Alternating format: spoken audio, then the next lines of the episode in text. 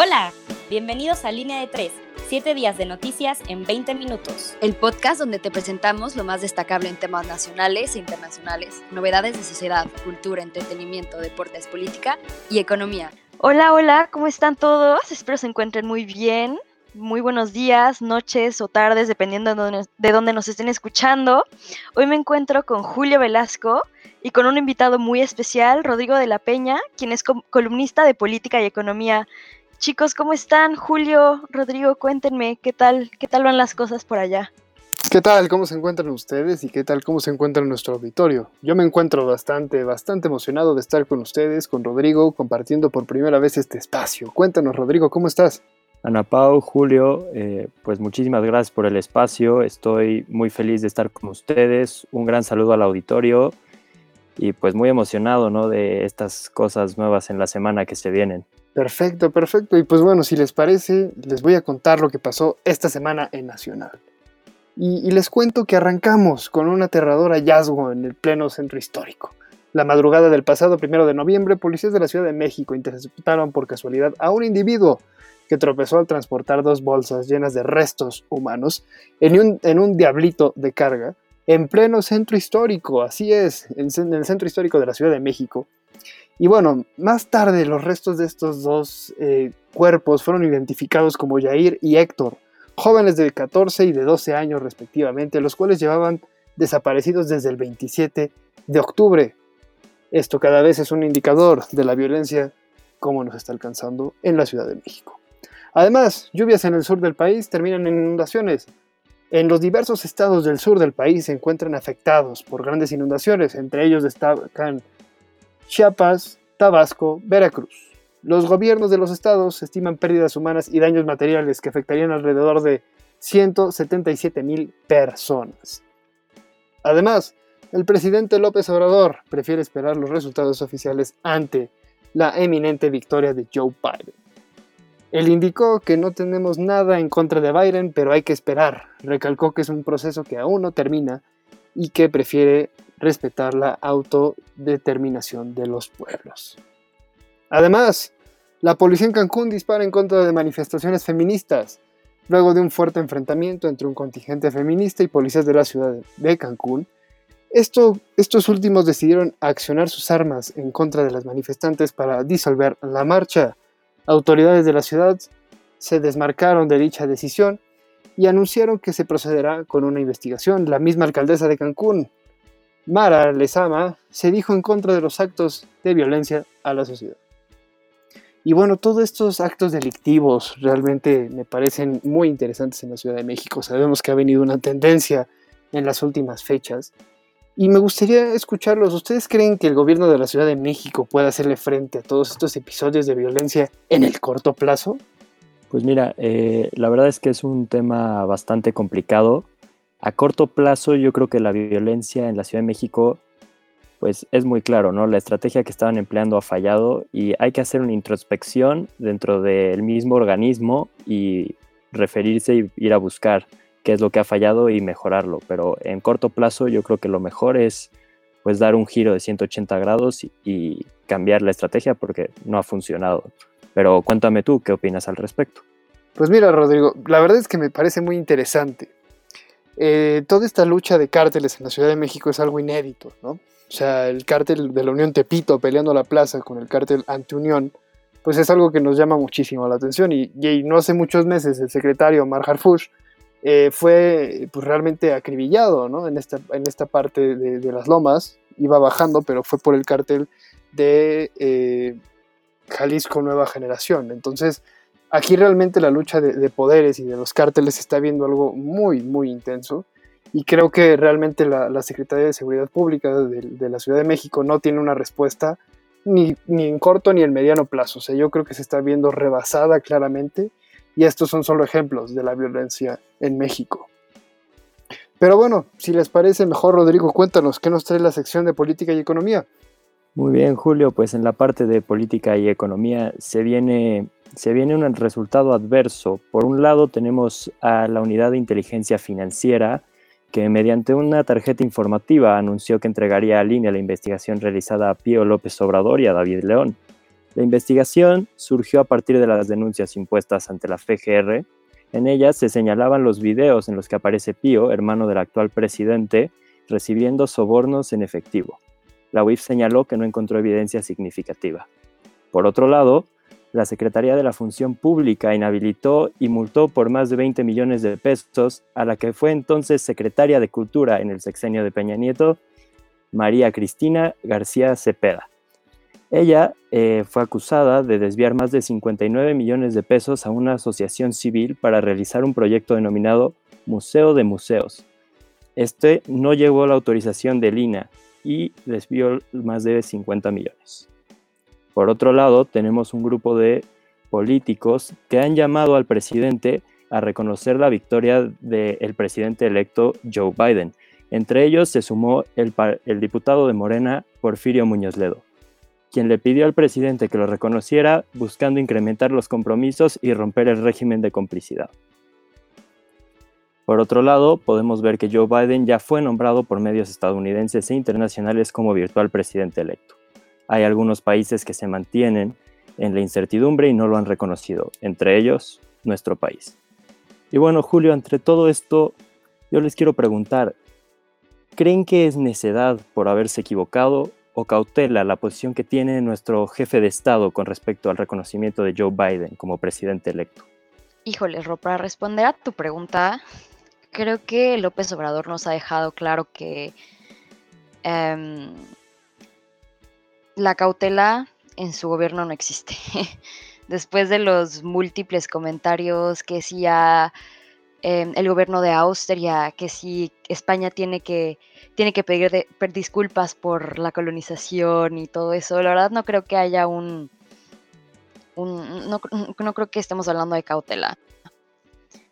Yo creo que yo creo que pienso, yo creo que eh, personalmente siento que tristemente nuestro presidente no entiende cómo funcionan las elecciones y que incluso aunque ya haya habido el Electoral College que haya dado eh, pues los resultados como tal, que ya es oficial, que incluso presidentes en diferentes partes del mundo hayan felicitado a Joe Biden como, como próximo presidente de los Estados Unidos, yo creo que lo que está haciendo AMLO es que sigue en esta negación, porque Trump sigue en esta negación, pero honestamente siento que es porque no, no tiene idea de que ya los, los resultados son oficiales y es un poco más e, esta idea de, lo que él vivió, ¿no? Durante dos, em, pues, elecciones fallidas y creo que es un poco lo mismo, ¿no? Pero bueno, ese es un poco mi punto de vista.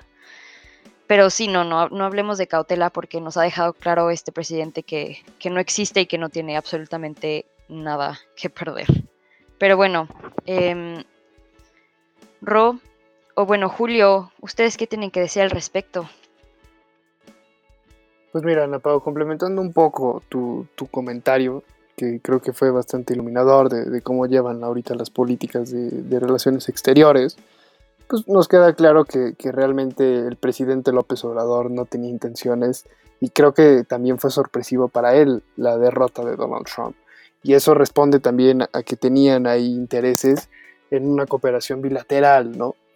Pero claramente ahorita pues ya dejaron, dejaron al ganador y se va a tener que esperar hasta que de verdad lo anuncie, ¿no? Y que yo más bien lo, lo que considero es que se esté esperando a que Donald Trump acepte su derrota. Pero bueno, si les parece, pasemos al tema de internacional. Ana Pau, por favor, cuéntanos, ¿qué nos trae internacional? Claro que sí. Esta semana en la sección internacional parece haber mucho movimiento. Primero que nada, es importante mencionar que Joe Biden es el futuro presidente de Estados Unidos, aunque AMLO y Trump no lo hayan querido aceptar todavía. Pero bueno, vámonos al continente africano, donde hace unos días un conflicto armado estallado en Etiopía. El primer ministro etíope, Abiy Ahmed, ha anunciado el pasado miércoles 4 de noviembre el comienzo de una ofensiva militar contra el Frente de Liberación del Pueblo Tigray. Y horas más tarde, el gobierno federal de Etiopía declaró el estado de emergencia en la región autónoma, acusando al gobierno regional de atacar el orden constitucional del país después de dos ataques a bases militares. El gobierno de Ahmed culpa al TPLF, partido que gobierna la región, de armar y organizar milicias fuera del mandato constitucional, así como de querer implicar al gobierno eritreo, con quienes han estado hasta el pasado, año pasado en conflicto. En el Medio Oriente, Egipto levanta su nueva capital en medio del desierto. La nueva capital administrativa, o mejor conocida como NSA de Egipto, se está empezando a construir en medio del desierto a 50 kilómetros de la actual capital. El gobierno estima que esté lista para acoger a sus funcionarios, los nuevos ministros, y embajadas y agencias internacionales, al igual que aparte de la clase media alta, en tan solo 18 meses, lo que será una fecha récord. Esta iniciativa surge de la necesidad de descongestión de la ciudad, aunque sus opositores critican el gasto innecesario que podría destinar a la rehabilitación del ya existente centro neurálgico del país. La empresa encargada del proyecto es CSCS, la misma que levantó rápidamente los primeros hospitales de Wuhan durante el primer brote de COVID-19. En América Latina, el Partido Movimiento al Socialismo regresa al poder en Bolivia. Luis Arce, el exministro de Economía de Evo Morales, juró el cargo de presidente de Bolivia el domingo, acabando así con el gobierno interino de Yanín Añez. Aunque ganó las elecciones con un 55% de los votos, se enfrenta a un país dividido, en el que todavía no está claro el papel de la controversial figura del expresidente Morales. También tomó posesión del cargo de, vicepresidente el líder indígena David Choquenhuanca, y a la ceremonia acudieron importantes figuras internacionales como el presidente de Argentina, Alberto Fernández, y el jefe, del Estado, del jefe de Estado y vicepresidente del gobierno español, Felipe VI, y Pablo Iglesias. Esto es todo por esta semana en la sección internacional. Sin embargo, creo que es importante hacer énfasis en la paradoja del gobierno en Bolivia. ¿Qué piensan ustedes, chicos, de la presencia del partido de Evo Morales, Movimiento al Socialismo, en el poder? Mira, Ana Pau, eh, con base a tu pregunta, yo creo que es muy, muy importante señalar un par de datos, ¿no? Eh, número uno, Yanine Áñez, pues hizo toda una controversia cuando se elige como presidente interina. Eh, es un movimiento sumamente ambiguo y criticado a nivel internacional. Dentro de mi análisis, yo siento que Evo Morales había llevado una muy buena presidencia, digo, se había extendido de más y había modificado la constitución, cosas que pues no van en fe de la democracia, obviamente pero había mantenido al pueblo feliz. Que llegue otra vez el partido de Evo Morales al poder no, no me suena extraño. Siento que es algo que estaba casi que predispuesto a pasar porque Evo Morales lo había hecho muy bien, había mantenido al pueblo de Bolivia muy contentos con sus resultados. Claramente la prensa internacional juega un, un partido muy importante en la visión internacional de todo el movimiento, pero yo creo que es algo muy importante y es algo muy bueno que se dé esta continuidad porque vamos a poder ver que Bolivia se mantiene en, el mismo camino que tenía antes de su interrupción. Híjoles, yo, yo, yo tengo que decir que, yo no comparto tu punto. Yo siento que actualmente la democracia, eh, especialmente en América Latina, está en, está en peligro. Siento que la ola del populismo cada vez está creciendo, se está haciendo cada vez más grande y no solamente lo estamos viendo en México, esto es algo que lleva ya tiempo en América Latina, en diferentes países como Brasil, incluso Bolivia. Em, y creo que es algo que, no, o sea, que no debemos de perder de vista. Siento que el que haya regresado el partido de, Morales al poder está dando un mensaje muy claro. Está, yo creo que está dejando claro que, que las políticas no están siendo efectivas ¿Por qué la gente, por qué hubo tanto problema, tanto odio hacia Morales? ¿Por qué fue expulsado de Bolivia y ahora la gente con brazos abiertos y con una mayoría elige de nuevo a este, al, partido? Siendo que es esta, esta idea de, de querer engañar al pueblo diciendo que va a haber nuevos cambios y nuevas ideas, pero al final de cuentas le estás dando lo mismo. Entonces a mí se me hace un poco paradójico que, este, este, que este partido político regrese al gobierno o incluso se quede en el poder de Bolivia. Pero, pero Julio, ¿tú qué tienes que decir al respecto? Me interesa mucho. Francamente, yo comparto la, opinión de, Rodrigo. Creo que eh, el hecho de que en 2006 eh, Evo Morales haya llegado a la presidencia trajo muchísimas cosas muy, muy buenas al mandato en Bolivia, que después, como cualquier eh, político, se, se, engolosinó con este caramelo llamado poder. Eso es algo natural y eso es un efecto que ha pasado históricamente, ¿no? Eh, los últimos, yo consideraría los últimos tres, dos años, estuvo muy, muy, muy dañada la parte eh, democrática. Entonces, al final de cuentas, más que, que votar por Evo, yo creo que votaron por el partido en general, pero por un ejercicio democrático de si queremos que regrese, porque nos trajo cosas muy buenas a la mayoría de las personas en Bolivia. Y esta y la mayoría de las personas en Bolivia hay que recordar que son de, de origen indígena en su mayoría. Entonces, estamos hablando de una mayoría sumamente considerable. Pero bueno, Ana Pau, si quieres pasamos a los temas de sociedad y cultura. Cuéntanos, ¿qué tenemos? Esta semana les traemos noticias bastante interesantes en sociedad y cultura. Primero que nada, en materia nacional, Disney Plus llega a nuestro país. Disney ya anunció su preventa y precios de suscripción anual. Se podrá descargar la app en toda la República a partir del 17 de noviembre. Este servicio incluye las películas de Disney Pixar, Marvel, Star Wars, National Geographic y más, lo que tiene muy, muy emocionados a los fans de todo tipo. Por otro lado, Netflix se prepara para sobrevivir este golpe en su número de suscriptores. Pasando ahora a este lado del mundo, se celebraron los MTV Europe Music Awards de 2020. El grupo de K-pop BTS ganó la mayor cantidad de premios, que son el de mejor grupo, mejor, mejor virtual en vivo y mejores fans. El mejor video musical lo ganaron Justin Bieber, DJ Khaled uh, featuring Drake por su video de la canción Popstar. La mejor artista Lady Gaga y la mejor colaboración Carol G y Nicki Minaj por Tusa, entre otros premios. Para cerrar esta sección, me gustaría preguntarles qué piensan sobre Disney Plus. ¿Creen que puede hacerle competencia a Netflix o acaso esta app ya tiene el monopolio del entretenimiento desde casa? Mira, Ana Pau eh, y Julio, en cuanto a los temas de Disney Plus, eh, yo creo que es muy importante notar que Netflix se ha estado preparando, ha empezado a crear su propio contenido y yo creo que ya sabe lo que se viene. No va a ser una competencia muy dura entre estos dos gigantes de, del streaming en casa y pues yo espero que Netflix ya esté preparando más series, ¿no? La Casa de Papel es un claro ejemplo de su éxito y yo creo que pues se están preparando para competir contra Disney con todo lo que tienen ahora sí. Pero pues no se diga más, ¿no, Julio? Yo estoy muy emocionado por los deportes. Cuéntanos qué, qué se viene en esto de los deportes. Por supuesto, vámonos, porque tenemos toda la información deportiva al alcance de ustedes. Y les cuento, la Champions League en el Atlético de Madrid empató ante el Lokomotiv de Moscú a un gol. El Bayern Múnich goleó al Salzburgo 6 a 2, así es, se escuchó muy bien. Y finalmente, como le contamos igual en el podcast de la semana pasada, el Madrid consiguió la victoria en Champions ante el Inter de Milán 3 a 2. El Manchester City goleó al Olympiacos 3 a 0. Y el equipo turco de Istanbul ganó sorpresivamente al Manchester United 2 a 1. Al siguiente día, el Barcelona ganó con trabajos ante el Dinamo de Moscú 2 a 1 y el Paris Saint-Germain y el Leipzig cerraron la jornada con una victoria del último mencionado 2 a 1. Además, en la Liga Española, en la jornada 9 de la Liga, el Barcelona le ganó 2 a 1 ante el Real Betis.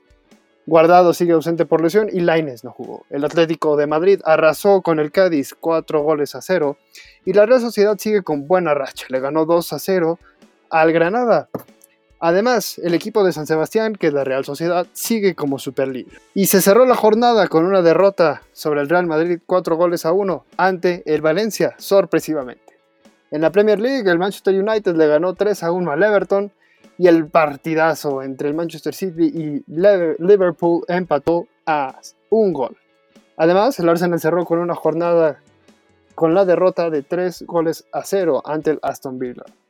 Y en la Serie A, la Juventus empató ante la Lazio. La Roma le ganó 3 a 1 a Genoa y el Inter de Milán y el Atalanta empataron a un gol. Y en la poderosísima Liga MX, la jornada 17, la última jornada de este torneo, se jugó y ya tenemos los primeros cuatro calificados en la liguilla, que son Pumas, América, Cruz Azul y León. Los cuatro esperan rival. Y bueno, ¿cómo se juega el repechaje a partido único en caso de empate se va a definir en penales. Los partidos quedaron así. Monterrey quinto lugar versus Puebla, que está en el doceavo. Tigres en el sexto versus Toluca en el onceavo. Chivas de séptimo versus el décimo, que es Toluca. Y Santos, que es octavo, contra Pachuca de noveno. Y en la NFL, la NFL comenzó su semana 9 con una victoria de Green Bay ante los 49ers de 34 a 17 puntos. Y el domingo los Vikings ganaron a los Lions 34 a 20. Los Steelers siguen con su racha ganadora de 8 partidos. Esta vez jugaron contra unos muy golpeados Dallas Cowboys. El partido quedó 24-19 y finalmente los Pats ganaron su partido ante los Jets 30 a 27. Y en otros deportes, el joven golfista mexicano Carlos Ortiz hizo historia este pasado fin de semana al ser el ganador del Houston Open. Se convierte en el tercer golfista mexicano en ganar un torneo de PGA Tour. Y bueno, y todas estas polémicas también que giran en torno a la Champions, de que se está jugando sin, sin aficionados en los estadios. Me gustaría preguntarles a ustedes, y también en, las ligas en general, ¿creen ustedes que las ligas eh, se ven afectadas, habiendo a la Real Sociedad también como superlíder en España? ¿Tiene algo que ver o influye de alguna manera que no exista público en los estadios? ¿Realmente estamos viendo un rendimiento del Real Madrid, del Barcelona, en este caso del Manchester United, ad hoc? ¿Sería diferente si hubiera aficionados? Me gustaría escucharlos. Mira, Julio, yo creo que es importante también notar que, pues sí, eh, la afición cambia un partido completamente. No sé qué opines al respecto, pero yo veo los partidos de hoy en día y un grito o el grito de 100.000 personas cambia completamente el ambiente de un estadio, ¿no? Te lo puedo decir por las veces que he ido a ver el americano. Eh, el ambiente hace que los jugadores se distraigan. Cuando las defensas tienen que pararse en el campo, si la gente les grita no hay concentración, pierden, pierden de vista lo que están haciendo. Yo creo que claramente es, es muy importante la afición y es un tema súper importante, pero no sé qué digas tú. Yo de las cosas buenas que, ha dejado la, la, pandemia creo que es esto, ¿no? Otra vez volver a ver en el terreno de juego como si juegan 11 contra 11. Lo que tú mencionas, Rodrigo, es claramente algo que pasa en el fútbol, sobre todo además del fútbol europeo, el fútbol sudamericano, o sea, el, jugador número 12 sigue siendo la afición y creo que ese siempre va a pesar en, estadios pesados como son eh, ya sea Boca Juniors, River Plate, la Monumental, todos esos son eh, claros ejemplos de cómo el, deporte se juega con un doceavo jugador. Pero bueno, yo creo que esto sería todo por esta semana. Muchísimas gracias a todos este, a Rodrigo, a Napao. Pues eh, este fue el wrap-up de la semana. Eh, quiero agradecer muchísimo a Napao Julio por esta invitación, a todo el equipo de Entre Comillas, gracias a la invitación a Línea de Tres. Y los invito a que me sigan a mi Twitter, AgüeroPack, o Instagram, a DLP, este, donde van a poder seguir mis artículos, van a poder enterarse de más cosas. Y pues muchísimas gracias, los sigo escuchando toda la semana. Un saludo al auditorio. Muchísimas gracias a todo el equipo de Entre Comillas, así como también a nuestro productor Adriel. Y pues no olviden darse una vuelta por el sitio web entrecomillasdigital.com, donde pueden encontrar artículos de todos nuestros columnistas y pues siempre tenemos nuevo contenido cada semana. Así que bueno, muchísimas gracias, nos vemos la próxima edición y pues que tengan muy buen día. Ana Pao, Rodrigo, muchísimas gracias. Y sobre todo usted que nos escucha y quién es el principal actor de este línea de tres. Muchísimas gracias.